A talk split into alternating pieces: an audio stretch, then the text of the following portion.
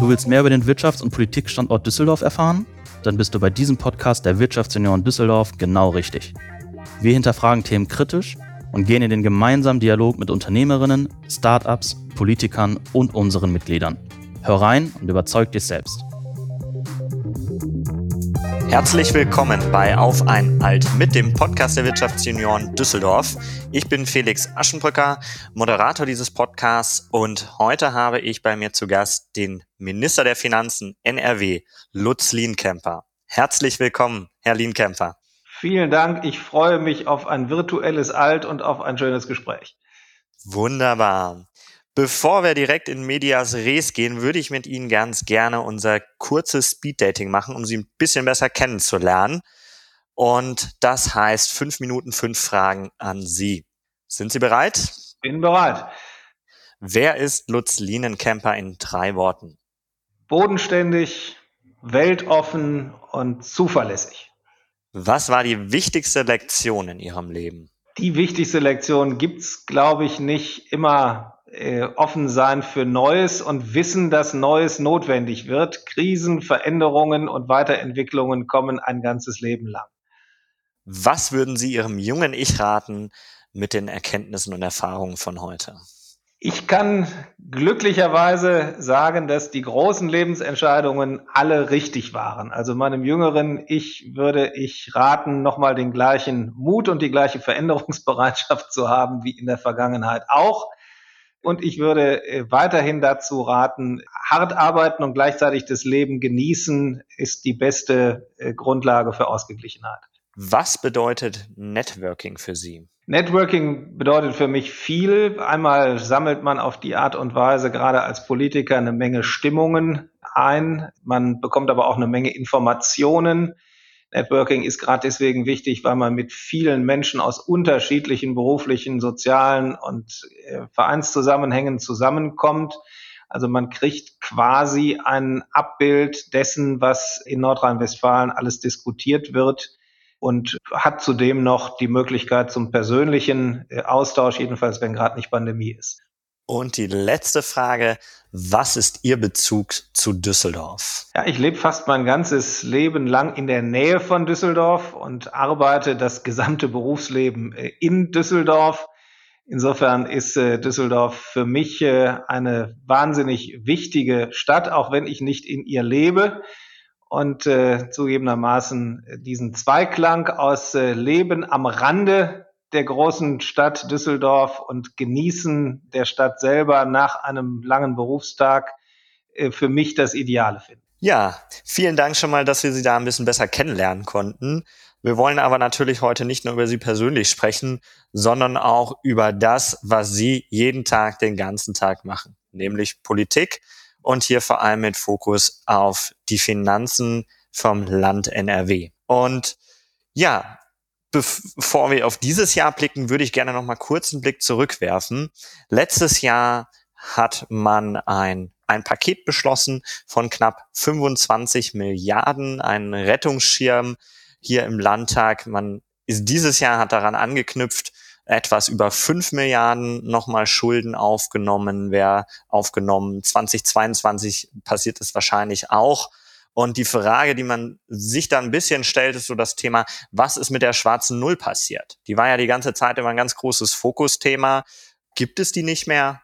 Also letztlich bewährt sich hier gerade die Schuldenbremse. Die ist ja grundgesetzlich eingeführt worden und sagt im Grunde, ihr dürft in der öffentlichen Hand keine Schulden mehr machen. Ihr müsst mit dem Geld auskommen, was euch die Steuerzahlerinnen und Steuerzahler zur Verfügung stellen außer es gibt aktuelle Notsituationen und Krisen. Und das ist bei Corona so. Unter dieser Voraussetzung, die festgestellt werden muss von den Parlamenten, was im Bund und auch im Land Nordrhein-Westfalen passiert ist. Unter diesen Voraussetzungen äh, darf zur Bekämpfung dieser Notlage das Land und auch der Bund äh, entsprechende Schulden aufnehmen.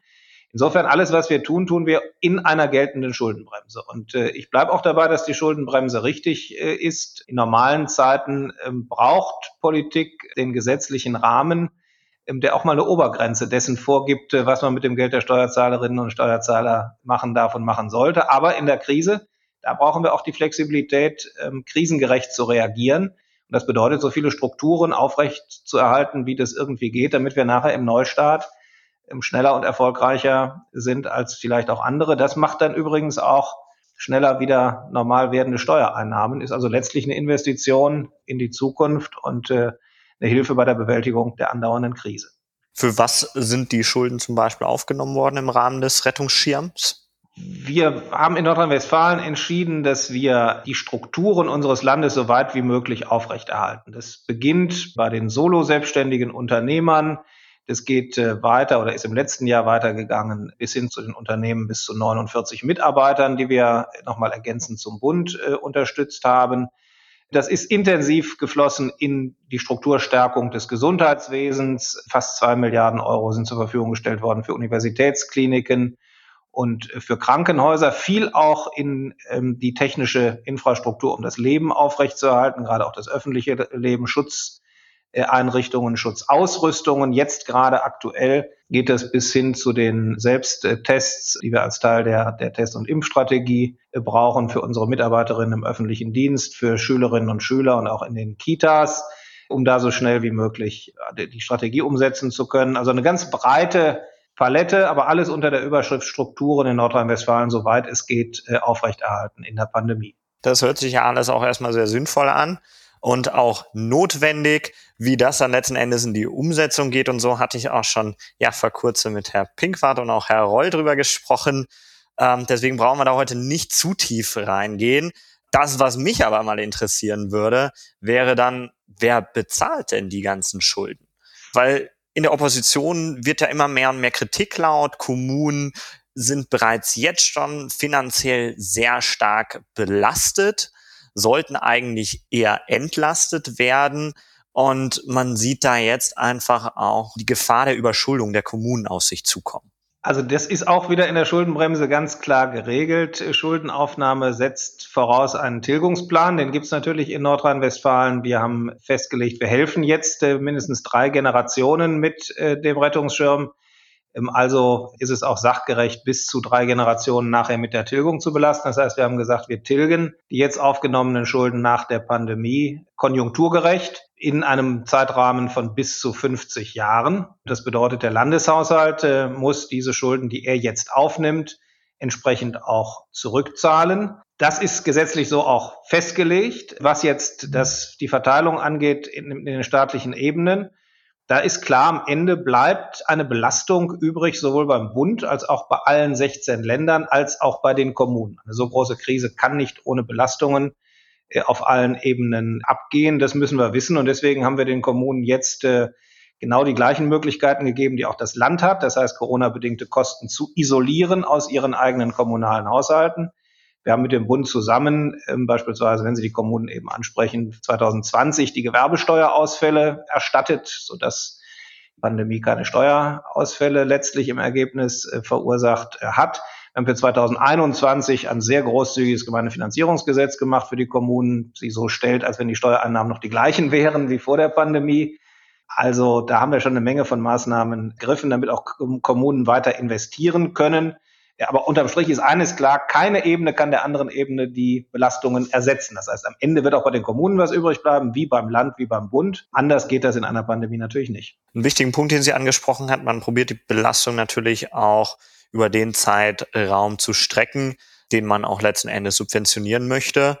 Das heißt, mit den ähm, Schulden, die wir gerade auch als Land aufnehmen, kommt ja schon eine ganze Menge auf uns zu. Kennen aber auch die aktuelle Situation. Keiner weiß, ob wir jetzt dem nächsten in der dritten, vierten, fünften, sechsten Welle sein werden. Was bedeutet das für uns auch als nachfolgende Generation?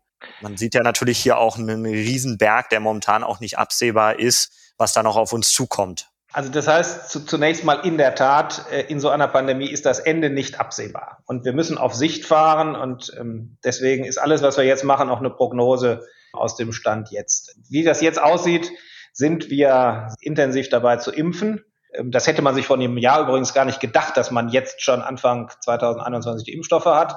Also ist eigentlich auch zu erwarten, dass wir da im Laufe des Jahres, wann genau auch immer ist Aufgabe der Gesundheitspolitiker zu sagen, durchgeimpft sind und dann wieder zur Normalität zurückkehren können, schrittweise und zur neuen verantwortlichen Normalität natürlich. Wenn das der Fall ist, dann kann man davon ausgehen, dass dann auch spätestens die Rückkehr zur wirtschaftlichen, gesellschaftlichen Normalität wieder beginnt. So, wenn das dann alles so ist, gehe ich mal davon aus, dass wir ab dann auch wieder deutlich steigende Wirtschaftsleistung und, und auch dann wieder steigende Steuereinnahmen sehen werden. So sind auch die Prognosen des Bundes und die Prognosen der Institute. Und auf dem basiert natürlich unsere Rückzahlungsphilosophie. Wenn ich gesagt habe, bis zu 25 Milliarden ist der Rettungsschirm, ähm, bis zu 50 Jahren ist die maximale Tilgungszeit äh, konjunkturgerecht, dann heißt das in guten Jahren mehr, in schlechteren Jahren weniger äh, tilgen, aber im Durchschnitt ungefähr 500 Millionen Euro pro Jahr über die 50 Jahre, wenn wir die 25 Milliarden vorher ganz ausschöpfen. Das hieße, verglichen zu den äh, Überschüssen, die wir im Landeshaushalt äh, vor der Corona-Zeit 2018 und 2019 hatten. Die waren jeweils größer eine Milliarde Euro. Das hieße, wenn wir wieder es schaffen, mit der Wirtschaftskraft zu Steuereinnahmen von vor der Krise zu kommen, dann können wir aus diesen Überschüssen, die wir hatten, auch die Tilgung nachher leisten. Das habe ich immer Investition in die Zukunft genannt, setzt aber tatsächlich voraus, dass wir Wachstumsimpulse setzen, dass wir Wachstum ermöglichen, dass wir eine Politik machen, die möglichst bürokratiearm ist, die äh, Staaten wieder ermöglicht und die auch wirtschaftlichen Erfolg äh, aller Beteiligten äh, begünstigt und nicht, und nicht belastet, damit dann auch wieder die Steuerzahlungen kommen können, wie wir sie als Gesellschaft sozusagen dann auch benötigen, um die Tilgungsleistungen zu erbringen. Eine andere Gruppe, die momentan natürlich auch massiv nach Geld schaut, sind die ganzen jungen Unternehmen. NRW hat sich ja auf die Fahne geschrieben, die Startup-Hochburg zu werden in Deutschland wenn man jetzt momentan die Krise sich anschaut, alle Rettungsschirme, klar, ein Rettungsschirm soll etwas retten, was schon entsteht. Jetzt sprechen wir über Unternehmen, die ja unter drei Jahre am Markt sind. Eine Bank gibt so einem Unternehmen kein Geld, in so einer Zeit sowieso nicht. Investoren sind am überlegen, was mache ich mit meinem Geld? Und auf einmal steht man als Unternehmen ja mit einer Perspektivlosigkeit da. Mhm. Gibt es hier auch Maßnahmen, die das Land gedenkt zu ergreifen, um halt auch den Innovationsgrad zu sichern? Also es gibt sogar schon eine ganze Reihe von Maßnahmen, die wir ergriffen haben. In der Krise beispielsweise haben wir gerade jungen Unternehmen besonders geholfen über unsere Förderbank, die NRW Bank, äh, mit, mit dem Programm Startup Akut.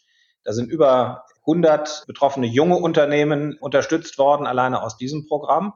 Insgesamt hatten wir ja schon vor der Krise die Idee, ähm, als äh, Start-up-Land Nummer eins durchzustarten.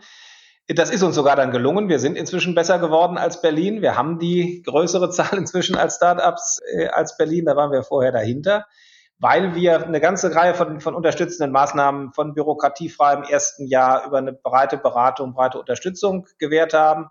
Wir haben sogar über die NRW Bank die Möglichkeit, uns mit Eigenkapital an jungen Unternehmen zu beteiligen, auch mit Venture Capital wirklich zu beteiligen, was Banken so in diesem Rahmen, also Geschäftsbanken so in diesem Rahmen nicht machen. Äh, also wir haben da eine breite Maßnahmenpalette jetzt schon ergriffen. Und das Wirtschaftsministerium arbeitet, arbeitet jetzt äh, intensiv vor allen Dingen an Gründung von, von Tech-Startups. Das wird gerade mit einer europaweiten Ausschreibung vorbereitet, wie wir das hinkriegen können. Und auch da wollen wir als Land Nordrhein-Westfalen die besten Bedingungen äh, bieten, die äh, es in Deutschland äh, in den, bei den Ländern dafür gibt. Ja, vielen Dank da. Es hört sich ja so an, als ähm, geht man auch hier neue Wege, passt sich der Situation an.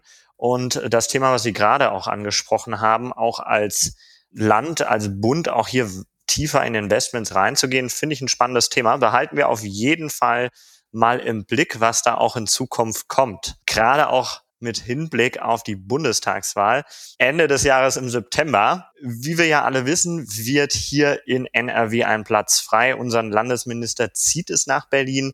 Es wird ein Platz frei. Und wir sind unter uns, Herr Lienkemper. Was sind Ihre Pläne? Also jetzt müssen erstmal CDU und CSU, wie das der Tradition unserer Schwesterparteien entspricht, ähm, einvernehmlich und freundschaftlich einen Kanzlerkandidaten bestimmen. Das passiert zwischen Ostern und Pfingsten und dann sehen wir, wie es danach weitergeht. Und egal, wie es ganz genau weitergeht, wir müssen jedenfalls die Einigkeit, die wir in der CDU-Landespartei haben, auch in die Zukunft und in die nächste Wahlperiode äh, fortsetzen. Daran liegt mir sehr. Und deswegen machen wir das alles schön Schritt für Schritt. Jetzt sind erstmal die beiden Schwesterparteien dran, überhaupt eine Kanzlerkandidatur miteinander zu vereinbaren. Aber wenn es die Möglichkeit gibt, sind Sie auf jeden Fall bereit. Ich habe am Anfang äh, gesagt, es gibt immer Veränderungen und immer Weiterentwicklungen. Der, der, der Teil ist klar, der gilt auch, der gilt auch dafür. Aber es geht, über allem steht, dass wir das alles freundschaftlich, einheitlich und in einem guten Geiste in unserer Partei machen. Und deswegen äh, haben wir einfach gesagt, wir beantworten die Fragen dann, wenn sie sich stellen. Wir haben nämlich im Moment äh, mit unserer ganzen geistigen und zeitlichen Kapazität genug zu tun die Fragen zu beantworten, die sich im Rahmen von Corona und tausend anderen echten Problemen der Jetztzeit stellen. Das machen wir zuerst mal. Und wenn dann andere personelle Fragen sich stellen, dann werden wir die freundschaftlich miteinander beantworten. Herr Minister, ja, vielen Dank für die Zeit, die Sie sich genommen haben, auch da noch mal ein bisschen über Ihre Ambition zu sprechen, auch wenn da jetzt noch nichts Konkretes war. Auch das behalten wir natürlich im Auge, was da passiert und ähm, vielleicht ja, sprechen wir dann nächstes Jahr nochmal und äh, dann mit Ihnen als neuen Minister vom Land NRW. Also ich wünsche jedenfalls vor allen Dingen bis dahin und auch darüber hinaus den Wirtschaftsjunioren erstmal allen Erfolg. Das, glaube ich, kann jeder gerade bei uns brauchen. Sie sind genauso gebeutelt wie, wie viele andere in der Gesellschaft. Und äh, wenn wir dann gemeinsam vielleicht sogar in einem Lokal mit einem echten Alt in der Hand die nächste Runde drehen könnten, dann hat sich gezeigt, dann liegt die neue Normalität bereits da und die Pandemie ein Stück weiter hinter uns. Das wird mich dann ganz besonders freuen. Herr Lienkemper, ich nehme Sie beim Wort. Ich wünsche Ihnen alles Gute und viel Erfolg. Dankeschön, gleichfalls. Alles Gute.